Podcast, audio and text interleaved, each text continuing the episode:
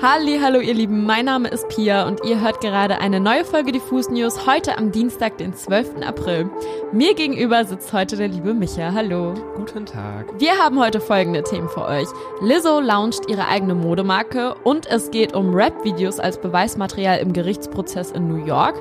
Außerdem stellen wir euch das Elektropop-Duo Dahlia Sleeps vor und haben der Gruppe Der Ringer ein paar Fragen zu ihrem neuen Album gestellt.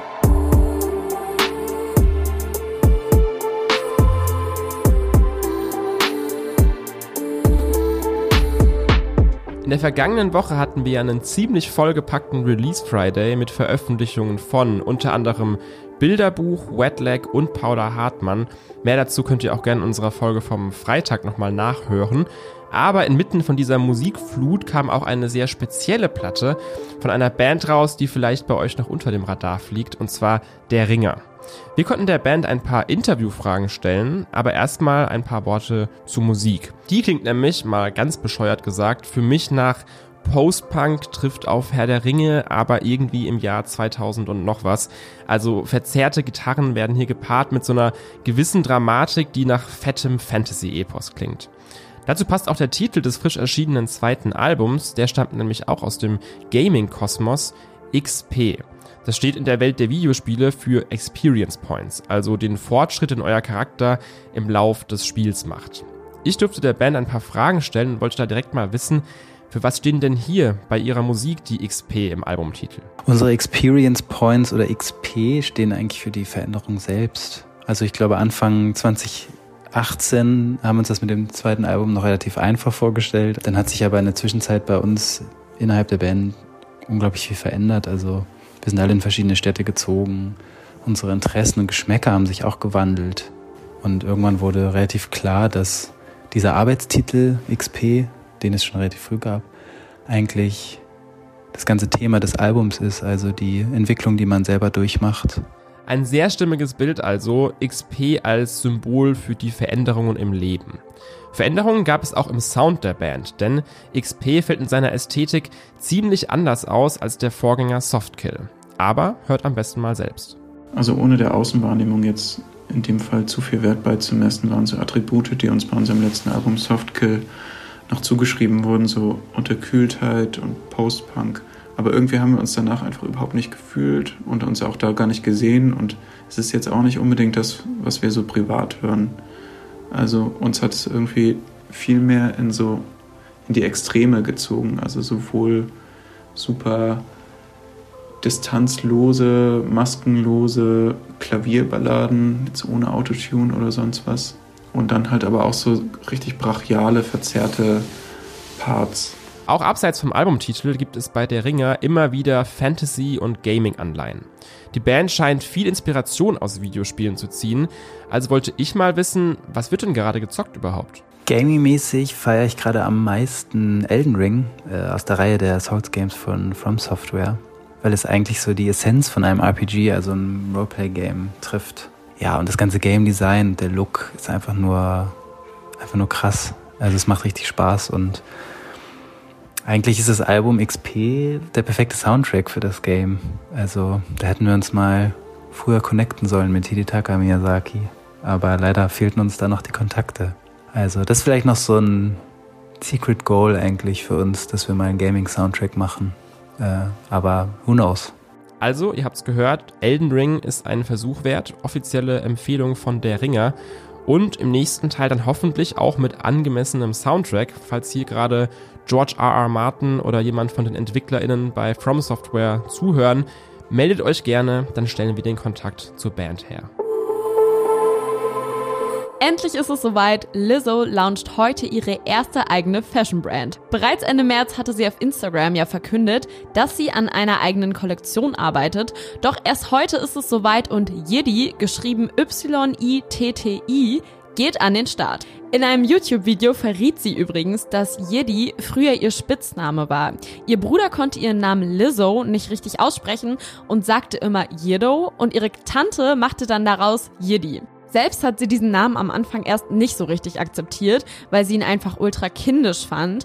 Aber sie erzählt in dem YouTube-Video auch, dass sie sich später immer mehr mit dem Namen identifizieren konnte und Yidi sie jetzt immer an ihr Zuhause erinnert. Das Besondere an ihrer Brand Yidi ist jetzt, dass es Shapewear ist, die für jeden Körper und für jede Form geeignet ist. Von 6xL bis XS ist da für jede Größe was dabei.